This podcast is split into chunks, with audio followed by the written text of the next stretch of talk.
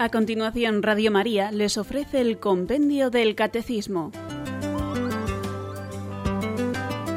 Es un espacio dirigido desde Roma por el Padre Mario Ortega y el Padre Roberto Visier.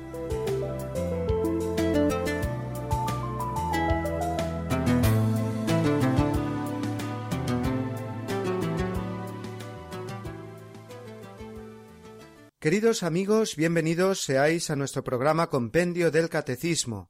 Os saluda un día más desde los micrófonos de Radio María el padre Mario Ortega. Domingo era un muchacho que entró a formar parte del oratorio de San Juan Bosco, esa maravillosa iniciativa para jóvenes del Santo de Turín, fundador de los salesianos. En estos oratorios los muchachos crecían humana y cristianamente. Don Bosco en persona se encargaba de instruirles, y muchas veces hasta entre los mismos juegos y entretenimientos les dirigía algún consejo espiritual o alguna reflexión adecuada. Domingo era no sólo un buen muchacho, sino una auténtica obra maestra de la gracia de Dios.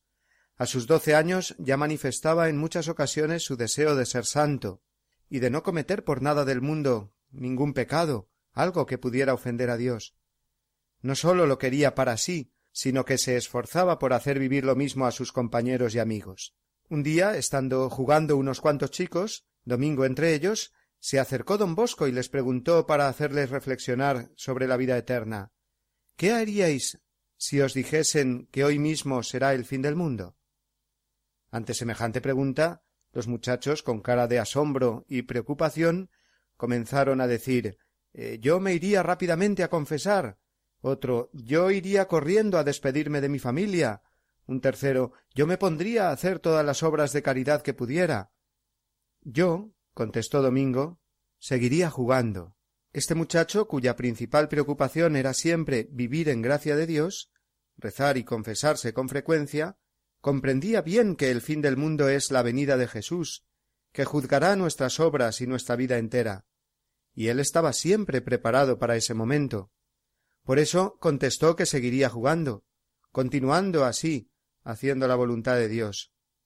Este muchacho es hoy Santo Domingo Sabio, discípulo aventajado de San Juan Bosco, que murió a los catorce años y nos dejó maravillosos ejemplos como el que hemos referido hoy. Queridos amigos, sobre la segunda venida de Cristo y el juicio final, que a todos nos espera, se han escrito millones de cosas y de todos los colores, es fundamental que conozcamos bien la revelación bíblica sobre estos temas y la enseñanza de la Iglesia sobre las cuestiones referidas a la escatología, que es la parte de la teología que se ocupa de las últimas realidades del mundo y del hombre. Hoy comentaremos las preguntas del compendio que se refieren a estos temas, y son las correspondientes a los números 134 y 135, y dicen así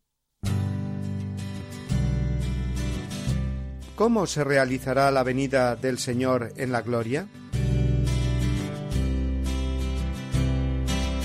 ¿Cómo juzgará Cristo a los vivos y a los muertos?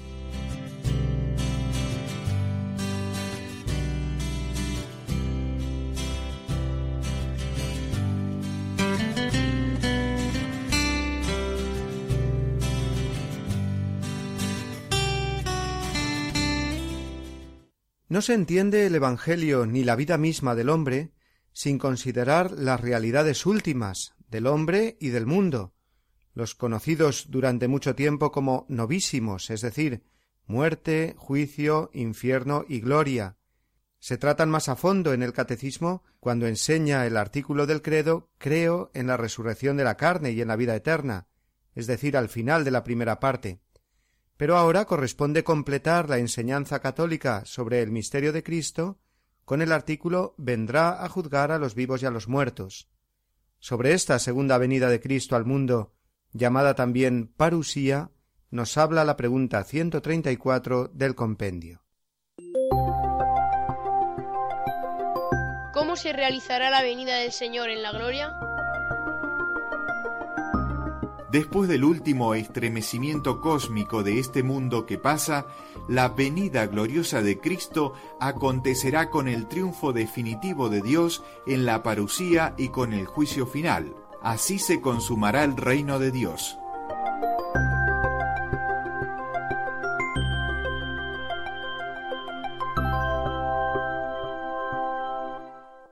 Jesucristo inauguró el reino de Dios y este reino se va desarrollando en la historia a través de la Iglesia, cuerpo místico de Cristo, sostenido y guiado por el Espíritu Santo.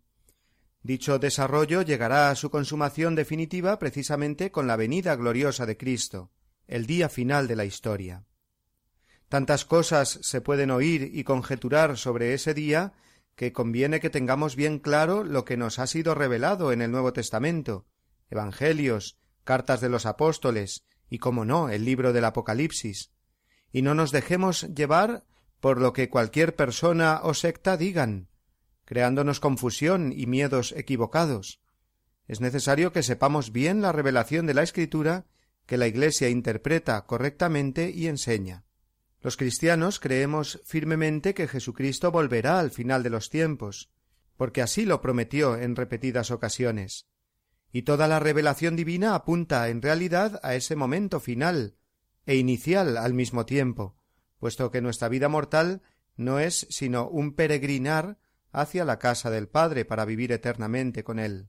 En esta vida no estamos más que de paso. Por eso el gran error del hombre, no sólo error eh, eh, como pecado, sino también como estupidez, es creer que con lo que tiene aquí puede alcanzar una felicidad definitiva y plena, porque su vida se le va a terminar. Recordemos aquella parábola que puso el Señor en Lucas doce dieciséis, la de aquel hombre rico cuyos campos habían dado mucho fruto, y empezó a planear Hoy voy a demoler mis graneros, edificaré otros más grandes, reuniré allí todo mi trigo y mis bienes, y diré a mi alma Alma, tienes muchos bienes en reserva para muchos años. Descansa, come, bebe, banquetea. Pero Dios le dijo Necio, esta misma noche te reclamarán el alma. Las cosas que con tanto afán ganaste, ¿para quién serán? Y el mismo mensaje de advertencia nos enseña Jesús en la parábola de las diez vírgenes, por ejemplo, Mateo 25.1 y siguientes. La promesa de Cristo es muy clara, volverá al final de los tiempos, es más, nos lo anunció de esta manera tan esperanzadora para los creyentes. Voy a prepararos un lugar, y cuando haya ido y os haya preparado un lugar, volveré y os tomaré conmigo, para que donde esté yo, estéis también vosotros. Juan 14, 2, 3. El anuncio de la venida de Cristo como juez y señor de la historia es, pues, un mensaje de esperanza, y a la vez una llamada o advertencia a llevar una vida santa, como nos dice San Pedro, puesto que todas estas cosas han de disolverse así, ¿cómo conviene que seáis en vuestra santa conducta y en la piedad, esperando y acelerando la venida del día de Dios, en el que los cielos en llamas se disolverán, y los elementos abrasados se fundirán. Pero esperamos, según nos lo tiene prometido, nuevos cielos y nueva tierra en los que habite la justicia. Esto está en la segunda carta de Pedro, capítulo once, versículo trece. Desde la ascensión, el advenimiento de Cristo en la gloria es inminente. Así nos lo enseña el Catecismo Mayor con estas palabras, en el número 673. Es verdad, se puede decir que es inminente, porque no sabemos el día ni la hora de la parusía. Puede suceder en cualquier momento, igual que un ladrón llega inesperadamente. Leemos en Mateo 24, 44 o en Primera Tesalonicenses 5, 2. La llegada de Cristo es inminente, sí, porque el tiempo, todos lo decimos, es algo que pasa muy rápido. El tiempo puede parecer largo en la historia, pero para cada uno en concreto el tiempo es la duración de su propia vida. Aunque uno viviera cien años, estos pasan brevemente, y al final la eternidad, Cristo. Luego, es muy prudente y acertado vivir la vida con este pensamiento. La llegada de Cristo, aunque no sepamos el momento exacto, siempre es inminente. Y su llegada final, signo definitivo de la victoria de Dios sobre el pecado y sobre la muerte, supondrá tres cosas el fin de este mundo, la resurrección de todos los muertos y el juicio final. En cuanto a lo primero, el fin de este mundo, en la Escritura se habla de las señales que anunciarán el fin de los tiempos con la venida de Cristo. Está profetizado por el mismo Jesús que antes del fin del mundo el Evangelio habrá sido predicado en todo el mundo. Mateo 24:14, y también que se producirá el reconocimiento de Cristo como Mesías por parte del pueblo judío. Romanos once, veinticinco y siguientes. Pero lo que más visiblemente nos impacta es seguramente el anuncio de los signos cósmicos que se nos describen en el Evangelio, en las cartas de los apóstoles y sobre todo en el libro del Apocalipsis. El sol se hará tinieblas, la luna no dará su resplandor, las estrellas caerán del cielo, los astros se tambalearán. Leemos en Marcos 13, 24. Es decir, que habrá catástrofes naturales de proporciones inimaginables y cataclismos que den paso a los cielos nuevos y a la tierra nueva, como dice Apocalipsis 21.1. Pero ojo, que se nos habla de un cielo nuevo y una tierra nueva, es decir, de un mundo transformado, renovado, no aniquilado. Aquellos signos cósmicos precederán al establecimiento de un cielo y una tierra que no sabemos cómo serán morada de los cuerpos resucitados y gloriosos. Luego, las profecías sobre la destrucción del mundo hay que entenderlas en esta línea, aunque no podemos prescindir de su realización histórica y dramática, reduciéndolas a un mero simbolismo de una destrucción de todo orden moral y humano, que sin duda también se comprende en estas profecías. Pero más allá de las catástrofes de orden natural, estos signos cósmicos significan ante todo un último asalto de las fuerzas del mal, antes del triunfo definitivo de Cristo. Jesús predijo que antes del fin del mundo aparecerían falsos profetas que lograrán extraviar a muchos. Mateo 24:4 dice así: Vendrán muchos en mi nombre y engañarán a muchos. No nos debe de extrañar, pues, la proliferación de falsos profetas, eh, de sectas, de voces de aquí o de allí que hablan de mil cosas y de ninguna al mismo tiempo, pues su discurso no se asienta en unas razones lógicas, ni en datos históricos contrastables, ni tampoco en los datos revelados armónicamente entendidos que nos ofrece la Escritura. Por eso nosotros, católicos, hemos de estar bien formados, no sólo para no ser engañados, sino para ayudar a los demás a no dejarse embaucar por el primero que llame a su puerta en nombre de Cristo. Sigue diciendo el Señor un poco más adelante al crecer cada día más la iniquidad, la caridad de muchos se enfriará, pero el que persevere hasta el final se salvará. Más que a grandes cataclismos, los cristianos debemos temer esta mediocridad o tibieza de la que habla el Señor, y que es promovida por el maligno, y que nos aparta de Dios, con el fin de no estar preparados cuando Él vuelva. Está profetizada, pues, antes del fin del mundo, una gran y general apostasía de la fe, y esta apostasía de la fe está en relación con la aparición del llamado por la Escritura el Anticristo. Así, en segunda Tesalonicenses 2.3 leemos Antes de venir la apostasía, ha de manifestarse el hombre de la iniquidad, el hijo de la perdición, que se opone y se alza contra todo lo que se dice Dios o es adorado, hasta sentarse en el templo de Dios y proclamarse Dios a sí mismo. Se trata, según San Pablo y de San Juan, de alguien que actúa como instrumento de Satanás. Y el Catecismo Mayor, en el número 675, nos explica que este anticristo es en realidad la encarnación de un pseudo-mesianismo en que el hombre se glorifica a sí mismo, colocándose en lugar de Dios y de su Mesías venido en la carne. Es decir, que más que un personaje histórico concreto, es la pretensión de sustituir a Cristo como Mesías y presentarse ante el mundo, sea una persona concreta o una ideología o doctrina, como radicalmente contrario a Cristo.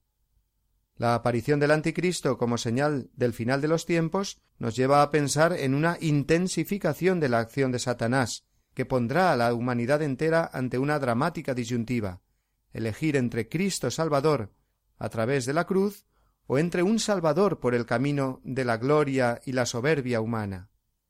El Papa Benedicto XVI nos ofrece una interesantísima explicación de lo que es el Anticristo cuando nos habla en su obra Jesús de Nazaret de la elección que propone Poncio Pilato entre Jesucristo y Barrabás. Señala el Papa que el nombre de Barrabás significa en el fondo Bar Abba, es decir, hijo de Dios, se trata de elegir entre el verdadero Hijo de Dios manifestado en la carne, Jesucristo, o su contrario, el Anticristo, aquel que se presenta a su mismo nivel como Hijo de Dios, como una especie de doble de Jesús, ofreciendo una salvación reducida únicamente a este mundo. Así, en realidad, hay que entender a lo largo de la historia, y sobre todo intensificada al final de los tiempos, la figura del Anticristo. Sin embargo, la segunda venida de Cristo es la manifestación definitiva del triunfo de Dios. Dios tendrá la última palabra sobre la historia y sobre la vida de cada hombre. En el Apocalipsis Cristo aparece con la imagen del Cordero degollado, en una clara referencia a la pasión y a la muerte de Jesús. Y este Cordero es el único que puede abrir el libro de la vida sellado con siete sellos. Esta imagen la encontramos en Apocalipsis 5, 6 y significa que Cristo aparece como Señor y Rey universal, el único capaz de vencer definitivamente el poder del mal y de la muerte. Por eso, con la venida de Cristo, se producirá la resurrección de los muertos, de la que hablaremos más en detalle cuando llegue el momento de comentar el artículo del credo Creo en la resurrección de la carne. Y también con la venida de Cristo se producirá igualmente el juicio final, del cual hablaremos hoy en la siguiente pregunta del compendio. Pero antes de pasar a ella aprovechemos para hacer una pausa musical.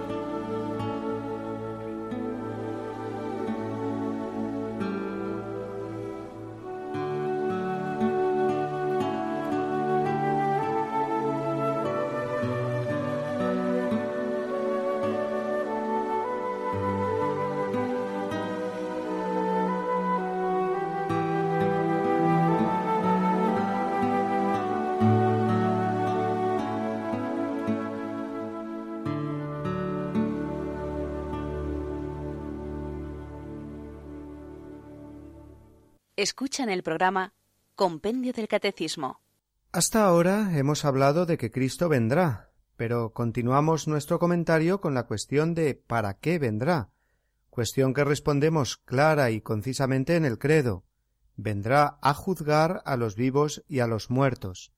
Luego vendrá como juez de la humanidad entera, de los hombres de todos los tiempos y lugares y de cómo será este juicio nos habla precisamente el número 135 del compendio. Escuchemos. ¿Cómo juzgará Cristo a los vivos y a los muertos? Cristo juzgará a los vivos y a los muertos con el poder que ha obtenido como Redentor del mundo, venido para salvar a los hombres.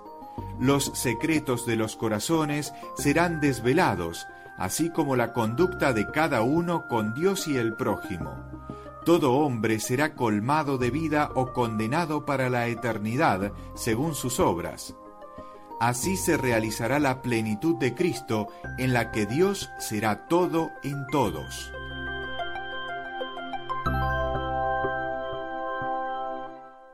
Con relativa frecuencia visito solo o acompañando a algún grupo que viene a Roma la famosísima Capilla Sixtina, y me sobrecoge siempre ver la gran escena central de este maravilloso lugar sagrado, que es precisamente la grandiosa representación del juicio final, obra de Miguel Ángel.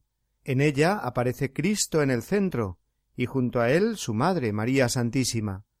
La escena corresponde a la misma escritura. Entonces aparecerá en el cielo la señal del Hijo del hombre, mientras todas las razas de la tierra se golpeen el pecho, verán al Hijo del hombre viniendo en las nubes del cielo, con poder divino y la plenitud de la gloria. Mandará a sus ángeles, los cuales tocarán la trompeta y reunirán a los elegidos de los cuatro puntos cardinales, de un extremo a otro del mundo. Mateo 24, 30, 31. Y también en ese otro pasaje del mismo Evangelio, cuando el Hijo del hombre venga en su gloria rodeado de todos sus ángeles, se sentará en su trono como Rey glorioso. Todas las naciones serán llevadas a su presencia, y como el pastor separa las ovejas de las cabras, así también lo hará él. Separará unos de otros, poniendo a las ovejas a su derecha y a las cabras a su izquierda. Mateo 25, 32. Conviene que distingamos bien, pues ahora estamos hablando del juicio final, que se producirá en el momento de la venida de Cristo, al final de los tiempos. Otro es el juicio particular de cada alma en el momento de la muerte. La fe de la Iglesia distingue ambos momentos. En el juicio particular, el alma es juzgada conforme al estado de gracia o de pecado en que se encontraba la persona al momento de morir. Pasarán en un instante todos los momentos de la vida, las obras buenas y las malas, y el alma en gracia, de frente a Cristo misericordioso, comprenderá que el haber acogido la misericordia de Dios en vida le ha logrado la salvación eterna, si bien puede ser que aún tenga que purificar, por pecados veniales o por penas debidas todavía por sus pecados. Al cielo sólo puede entrar el alma completamente pura y limpia, y a ese lugar de purificación le llamamos purgatorio. Sin embargo, el alma en pecado mortal, de frente a Cristo misericordioso, comprenderá la tragedia de no haber acogido la misericordia de Dios, que tantas veces en vida se le ofreció, y comprenderá que su destino será el de la condenación a vivir eternamente alejado de Dios. Pero eso ocurre, digo, en el juicio particular, el que sucede en el momento de la muerte de la persona, al alma delante de Cristo, mientras el cuerpo permanece sin vida en la tierra. Ahora estamos hablando del juicio final, es decir, del que acaecerá en el momento de la resurrección de los cuerpos y su unión de nuevo con el alma. Será como una manifestación universal de aquel juicio particular. Así nos lo ha dicho el compendio. Los secretos de los corazones y la conducta de cada uno ante Dios y los hombres serán desvelados. Es decir, que, así como el juicio particular fue algo entre Dios y el alma, el juicio final es universal, con conocimiento de todos, ángeles y hombres. Leemos en Apocalipsis 20, 11, 14 cómo San Juan nos describe ese momento. Vi un trono espléndido muy grande, y al que se sentaba en él. Su aspecto hizo desaparecer el cielo y la tierra sin dejar huellas. Los muertos, grandes y chicos, estaban al pie del trono. Se abrieron unos libros, y después otro más, el libro de la vida. Entonces los muertos fueron juzgados de acuerdo a lo que estaba escrito en los libros, es decir, cada uno según sus obras. Cristo juzgará al mundo como Redentor. No es un juez desconocido, es el mismo Jesús que vino hace dos mil años. Nunca mejor podemos decir que el tiempo no pasará por él. No ha cambiado, es Jesús, el único Jesús, el del Evangelio, el que perdonó a Pedro arrepentido o a la Magdalena que se acogió a su misericordia pese a sus muchos pecados. Pero ojo, no olvidemos que el mismo Jesús nos habló en el Evangelio del juicio final y de que tendremos que rendir cuentas llegado el momento. Primero, Dios nos dio unos talentos para hacerlos fructificar antes de su retorno. Recordemos la parábola de los talentos, Mateo 25, 14. No se podrá excusar el siervo holgazán, diciendo que el talento no lo ha perdido, ni ha hecho con él nada malo.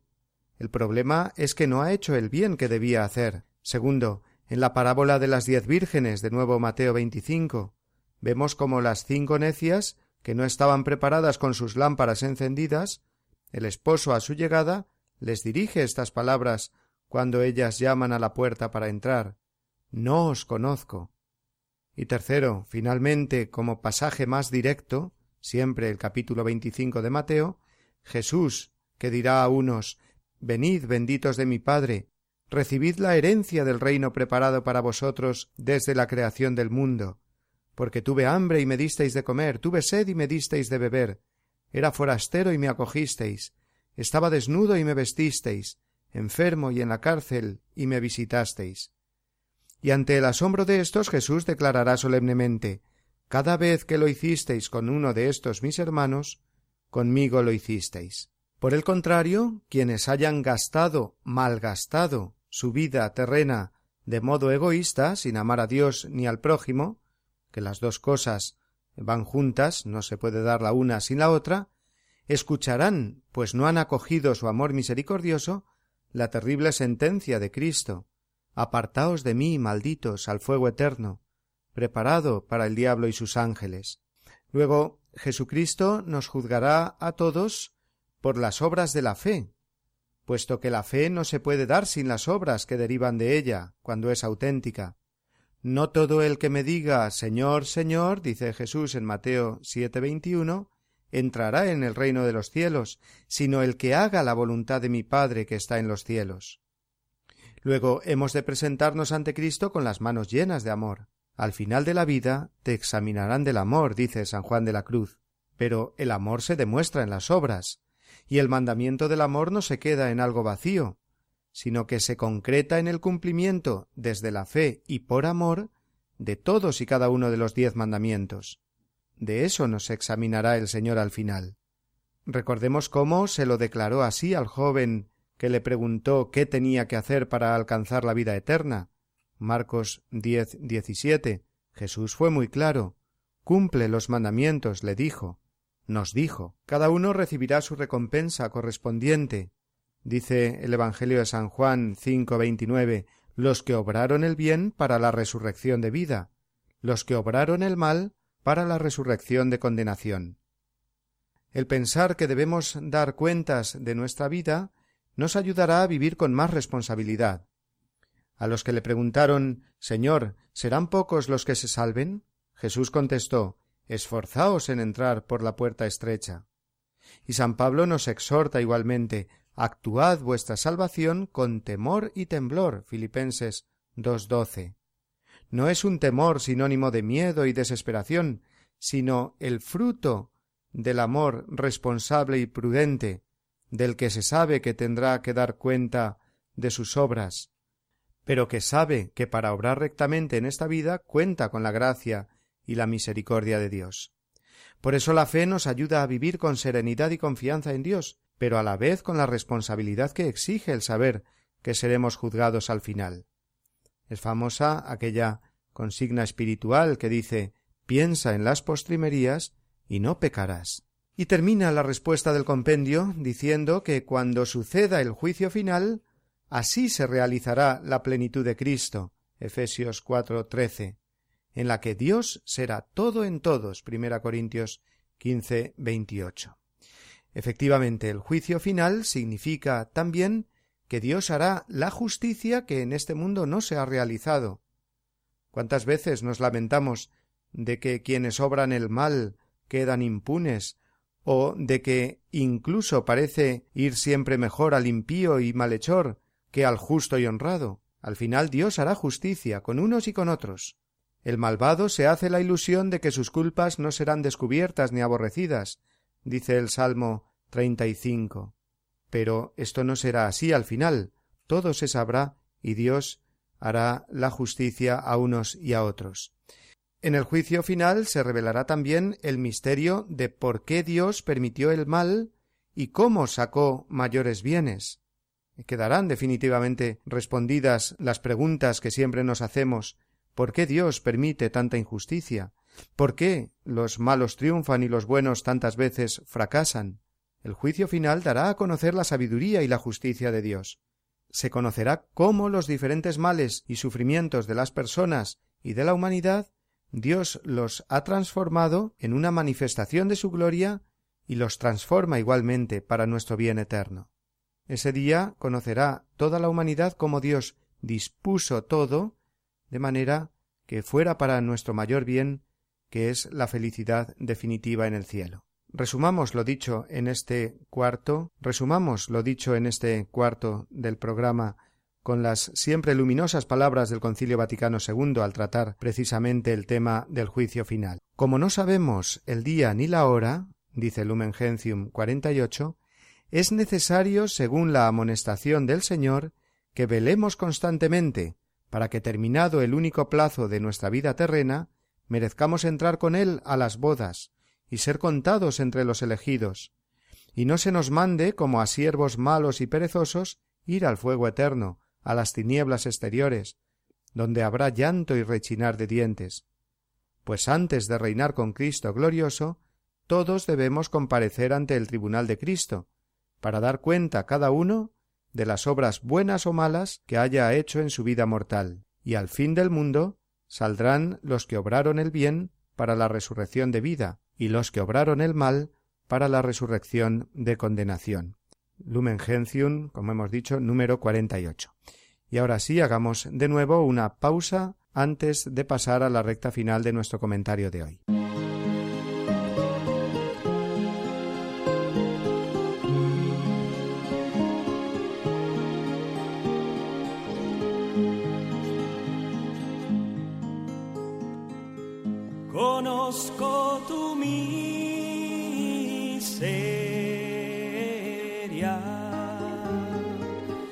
Las luchas y tribulaciones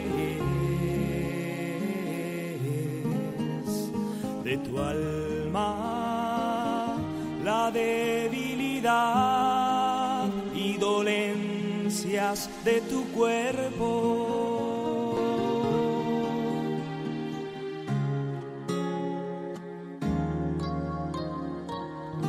Conozco tu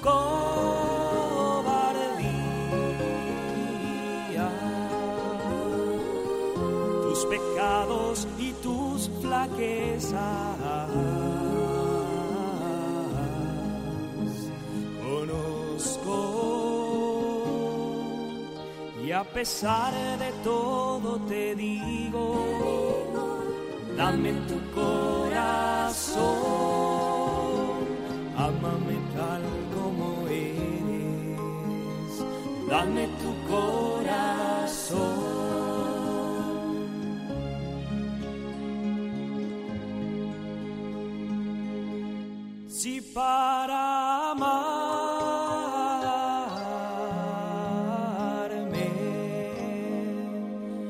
Esperas a ser un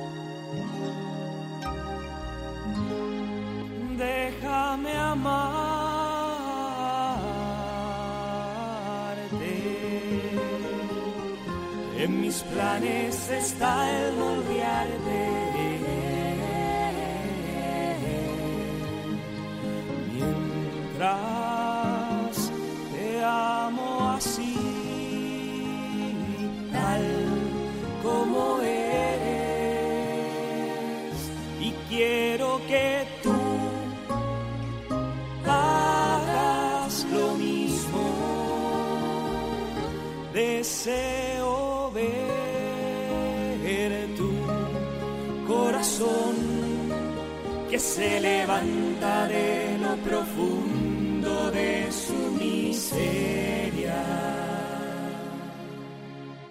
Escuchan el programa Compendio del Catecismo. Dedicaremos este último tramo de nuestro comentario de hoy no a una pregunta más del compendio, sino a recordar brevísimamente, porque ya no nos queda mucho tiempo, lo fundamental sobre algunas cuestiones de las más habituales en torno a los temas que hemos tratado, la segunda venida de Cristo y el juicio final. En primer lugar, conviene recordar que la persona será juzgada según el estado en que se encuentra a la hora de la muerte. No es que haya un balance entre buenas y malas obras, a ver cuál platillo de la balanza pesa más, sino que será juzgada como se encuentre en ese momento en el que se presenta ante el Señor. Por eso la advertencia del Evangelio es clara velad, porque el día del Señor vendrá como un ladrón, segunda Pedro tres diez. Es arrogancia pensar que podemos vivir de las rentas, y de necios el creer que siempre habrá tiempo para arrepentirse en el momento final. El Evangelio insiste tantas veces en esta actitud de vigilancia y prudencia, porque es signo de humildad y respeto filial hacia Dios. de amor auténtico en definitiva. Dios será exigente porque el amor es exigente. Es muy importante estar siempre preparados para el encuentro con el Señor y querer que todos lo estén. Por eso es muy importante, por ejemplo, procurar que nuestros seres queridos y amigos que están en peligro de muerte reciban antes los sacramentos, la confesión, la unción y el viático. Segundo, es bueno recordar aquí que es absolutamente contraria a la fe cristiana toda doctrina que habla de reencarnación o transmigración del alma a otros cuerpos, de personas o de otros seres. El destino de los hombres es que mueran una sola vez y luego ser juzgados, leemos en Hebreos 9:27. Es imposible creer en Cristo, que nos ama personalmente, que nos promete la resurrección de nuestro cuerpo, que nos juzgará de nuestra vida, es contrario, digo, a la creencia en que tendremos más de un cuerpo distinto o más de una vida distinta. Absolutamente contrario. Creer en la reencarnación es descartar en tu vida que seas hijo o hija de Dios, a quien Dios ama personalmente, como a una persona única e irrepetible. Y tercero, también eh, debemos de recordar que no hay conflicto entre la justicia y la misericordia de Dios. Dios no será injusto con el pecador que no se haya arrepentido, porque el problema es que el pecador arrepentido no se ha acogido a la misericordia de Dios, ni tampoco será injusto con el pecador arrepentido, porque Dios ha prometido perdón para todo pecador por muy pecador que haya sido, pero que se haya acogido sinceramente a la misericordia divina. No será injusto con el condenado porque ha respetado su libertad de elección, y no será injusto con el pecador arrepentido porque lo que hace es cumplir la promesa hecha en el Evangelio, la promesa de su misericordia. Dice el Papa Juan Pablo II Sólo quien haya rechazado la salvación ofrecida por Dios con su misericordia ilimitada se encontrará condenado, porque se habrá condenado a sí mismo. Y cuarto, el hecho de que el cristiano esté a la espera de la venida de Cristo no quiere decir que no esté comprometido con este mundo. Todo lo contrario. Sabe bien que el Señor que viene viene como juez, y que nosotros estamos en este mundo con el encargo de hacer crecer su reino de amor y de justicia. El Concilio Vaticano II nos lo enseña con estas palabras La esperanza escatológica no merma la importancia de las tareas temporales, sino que más bien proporciona nuevos motivos de apoyo para su ejercicio. Cuando por el contrario faltan ese fundamento divino y esa esperanza de la vida eterna, la dignidad humana sufre lesiones gravísimas, es lo que hoy con frecuencia sucede, y los enigmas de la vida y de la muerte, de la culpa y del dolor, quedan sin solucionar, llevando no raramente al hombre a la desesperación. Así nos lo enseña la Constitución conciliar Gaudium et Spes en su número 21.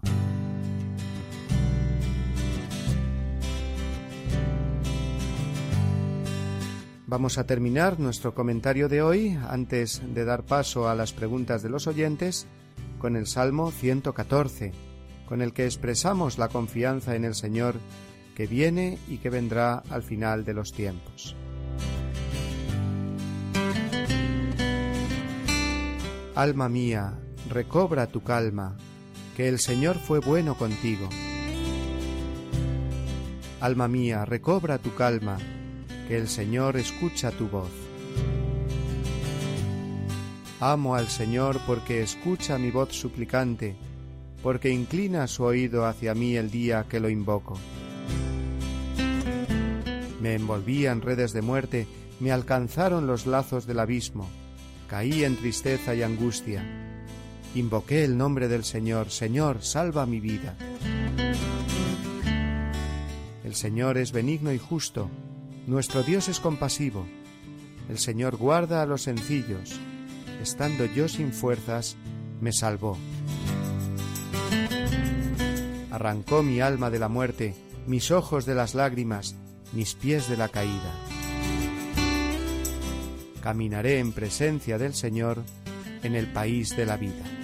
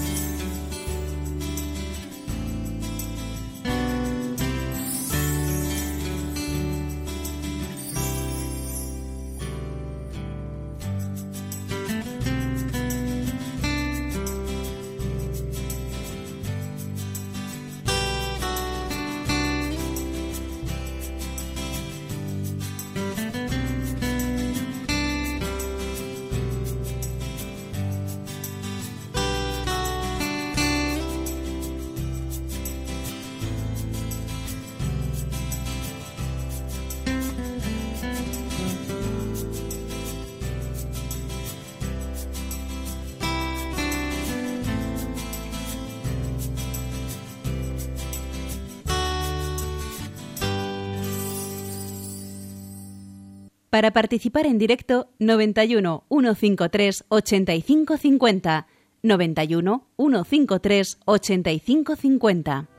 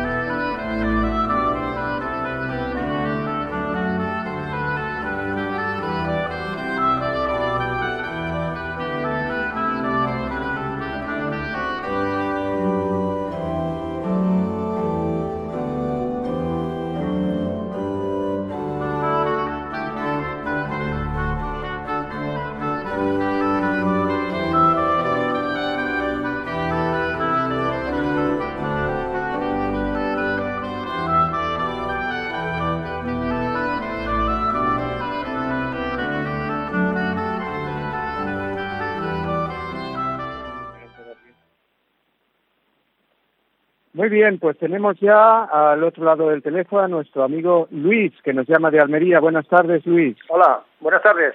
Bueno, era, yo estoy aquí discutiendo con una... ¿Me oye, no? ¿Oiga? Sí, sí, adelante. Estoy discutiendo aquí con una persona que, que está metido en esto del afecto de los adventistas y me dice, no, es que al final de los tiempos es cuando habrá el juicio eh, final, no hay juicio particular, porque claro, dice que jugará a los vivos y a los muertos. Entonces, claro, eh, eh entonces, claro, de alguna manera usted lo ha explicado ahora, el sentido de que, bueno, después del juicio particular, antes las personas que no hayamos llegado al fin del, de los tiempos, pues eh, de alguna manera se volverá a, refrendar colectivamente eh, en ese final de los tiempos, ¿no? Porque el juicio ya está hecho ya, en realidad, el juicio particular, entonces si no se llega a la final de los tiempos, hecho. Entonces, claro, eh, el punto es ese, que, que bueno, se refrendará el juicio de los que ya han muerto y, de los que no han muerto, que, que llegan a la, a la, muerte por el juicio, digamos, final, eh, eh, esos ya no tendrán el juicio particular, ¿no? Sí, bueno, vamos a ver, eh, Luis. he hecho referencia efectivamente al juicio particular para distinguirlo del juicio final porque es la doctrina de la Iglesia. Y en concreto volveremos a hablar de este tema cuando tratemos el artículo del credo, creo, en la resurrección de la carne y en la vida eterna. Y en concreto lo que voy a hacer es remitirle a usted y a todos nuestros oyentes al número 1021 del Catecismo Mayor, ¿eh? no del compendio, que no tiene tantos números, del Catecismo Mayor, el número 1021 y 1022, donde explica más concretamente la diferencia entre el juicio particular, que es el que se produce en el momento de la muerte, ¿eh? Eh, al alma, ¿eh? es algo entre Dios y el alma, y el juicio final, que es el que es universal, como explica el catecismo eh, también en la parte que hemos comentado hoy. Pero que se completa, como digo, con, esta, con estos dos números que yo le remito a ellos porque ahí viene más claro de lo que yo se lo pueda decir ahora en dos minutos. ¿eh? Muy bien, y tenemos más llamadas. Tenemos que dar paso ahora a Gabriel, que nos llama desde La Coruña. Buenas tardes. Hola, buenas tardes, padre. Enhorabuena por el programa. Eh, le quería hacer gracias, una pregunta. Adelante. Yo quería saber si en el juicio universal, en el juicio ya final, delante de Dios, Dios nos va a juzgar por aquellos pecados que cometimos en el pasado, que hemos rectificado con nuestro cambio de vida, con nuestra conversión, con nuestra nueva conducta, o si todo aquel pecado que se haya cometido ya queda, digamos, la muerte y no hay más remedio que, que, digamos, escuchar a Dios mencionar nuestros estos errores cometidos en el pasado. Sí, no, vamos a ver, muy bien. Muy bien, Gabriel, muchas gracias. Vamos a ver, nuestros pecados perdonados, perdonados están y la misericordia de Dios no nos lo tienen, están perdonados. Otra cosa es lo que de alguna manera debemos purgar ¿eh? por nuestros pecados, eh, perdonados en cuanto a la culpa, por supuesto, pero bueno, pues esa purificación que tiene que ver con lo que hemos dicho ya, eh, hablando del purgatorio, pero en el juicio final, cuando eh, de alguna manera se hagan eh, públicos, ¿no? Pues todas nuestras nuestras obras, ¿eh? buenas y malas. Las obras, mm, digamos, malas, en los pecados de los que nos hemos arrepentido, pues no serán motivo en ese sentido de, vergüenza, porque eh, nos hemos arrepentido y ese arrepentimiento, ese dejar paso en nuestra vida a la misericordia de Dios es mucho más luminoso y mucho más eh, hermoso del, de lo que pueda resultar, digamos, la fealdad anterior del pecado. ¿eh? Entonces, en cuanto a eso, creo que, que podemos contestar así. ¿eh? Vamos a dar paso ahora a Francisca, que nos llama desde Cartagena. Buenas tardes. Hola, buenas tardes. Yo quería preguntarle que cómo se puede condenar una persona. Eh, bueno, pues por el pecado mortal, ¿eh? Que supone una, eh, un rechazo eh, a Dios eh, total, es decir, un uso de la libertad equivocado y por lo tanto Dios respeta nuestra libertad y esa persona con plena conciencia, con pleno consentimiento y tratándose de una materia grave, pues ha optado por otro camino que no es el de Dios. Es un misterio el pecado, igual que es un misterio la, misericordia de Dios, por supuesto. La misericordia de Dios es mayor que nuestro pecado, pero Dios respeta nuestra libertad en ese sentido. Y entonces, una persona eh, que muere en pecado mortal, mm, no es que Dios la condene, sino que eh, esa persona ha elegido de alguna manera el no estar con Dios eh, en esta vida y tampoco en la vida eterna. Es, como digo, un misterio ¿eh? y nosotros nos confiamos, por supuesto, a la misericordia de Dios siempre, y no solo para nosotros, sino para toda esa misericordia y pedimos su corazón al Señor. ¿eh? Muy bien, vamos a, mm, a, escuchar ahora a Marisa, que nos llama desde Lugo. Buenas tardes, Marisa. Hola, hola, que acabo de llegar a casa y cogí tu programa a punto de caramelo. Me estaba explicando mi padre que estás hablando del final de los tiempos. Escucha, acabo de oír esta señora que habló. ¿Cuáles son los pecados mortales que se puede uno condenar? Que, perdón, que cuáles son o que cómo son. Eso? Pecado mortal, mortales. Sí, bueno, muy bien, Marisa. Esa pregunta abundaremos más en ella en el, en el apartado o en la parte del catecismo que trata de la moral. ¿eh? El pecado. Bueno, el pecado es toda desobediencia voluntaria a la ley de Dios, así nos lo enseña eh, la Iglesia. Y en esa desobediencia voluntaria a la ley de Dios, pues hay grados, indudablemente. Eh, en cuanto a la materia, es decir, el, el, el mandamiento que de alguna manera se desobedece, ¿eh? esa es la materia, digamos, puede ser más, grave o menos grave. ¿eh? No es lo mismo robar ¿eh? pues un euro que cien. Esa es la materia que podemos hablar de ella, podríamos hablar de ella en cualquier mandamiento. Luego también está el conocimiento que se tiene de que eso efectivamente sea pecado. Y luego el consentimiento, es decir, que sabiendo que es pecado, pues mm, queramos hacerlo. Entonces, cuando se dan estas tres eh, cosas, eh, materia grave, pleno conocimiento y pleno consentimiento, podríamos hablar de, o debemos hablar de pecado mortal. ¿eh? Si falta alguna de estas condiciones, pues entonces no, sería el pecado venial, ¿eh? pero ya digo que esto siempre la persona en conciencia y delante de Dios es eh, cuando pues se da cuenta de ello y le puede pedir perdón al Señor. Muy bien, vemos que el, tema de hoy, pues como es lógico, suscita pues muchas preguntas, inquietudes, pero siempre que hablamos del final de los tiempos y, de, y del juicio final, eh, todo esto Dios nos lo revela, por supuesto, para nuestro bien. Eh, no hacemos, eh, vamos, nos equivocaríamos totalmente si de alguna manera silenciáramos este, este mensaje que pertenece al Evangelio. Dios nos revela eh, estos aspectos del final de los tiempos, de su segunda venida y del juicio final, para que descubramos más su amor y nos acerquemos más a Él. Tenemos, digamos así, como dos motos del amor, uno y el más importante, pero cuando este falla o falta, pues al menos que nos quede ese temor, que es un santo temor, en ese sentido, eh, don del Espíritu Santo, no miedo a Dios, sino pues precisamente por el respeto filial que tenemos hacia Dios, pues que nos frene, digamos, eh, en, la, eh, en, cometer malas acciones este pensamiento del final de los tiempos, del final de nuestra vida y del final del mundo. O sea que tiene ese sentido y siempre un cristiano, repito, lo tiene que vivir con esperanza y con confianza en la misericordia y en el poder de Dios. Vamos a aprovechar estos minutos que faltan, eh, ya que en Radio María pues se ha comenzado hoy una campaña para sensibilizar a nuestros oyentes, a todos los que todos, todos los días nos oyen, de la necesidad de que cooperemos con esta emisora de la Virgen que tanto bien nos hace. ¿eh? Les hace a ustedes que escuchan los programas y nos hace también a los que cooperamos de una manera voluntaria y muy, muy, con mucha alegría ¿eh? en esta labor de evangelización. Pero hace falta sostenerla y hace falta que Radio María pues llegue a más eh, lugares y que llegue con más calidad, que se adquieran más frecuencias y por lo tanto eh, yo quisiera desde aquí también animar a nuestros oyentes a que colaboren con Radio María. Muchos ya lo hacen, claro que sí, ¿eh? y eso el Señor pues se lo recompensará porque es un donativo, no digo que es para una labor directa de evangelización. Muy bien, pues vamos a terminar aquí ¿eh? y vamos a rezar como siempre juntos a la Santísima Virgen.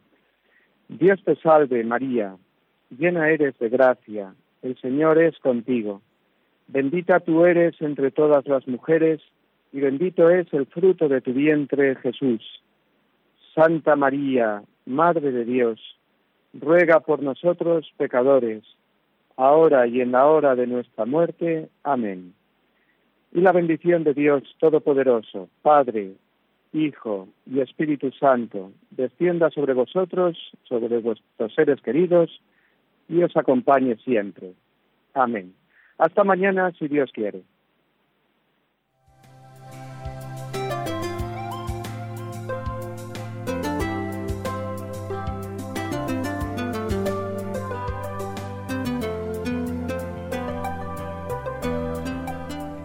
Así concluye en Radio María el Compendio del Catecismo. Es un espacio dirigido desde Roma por el Padre Mario Ortega y el Padre Roberto Visier.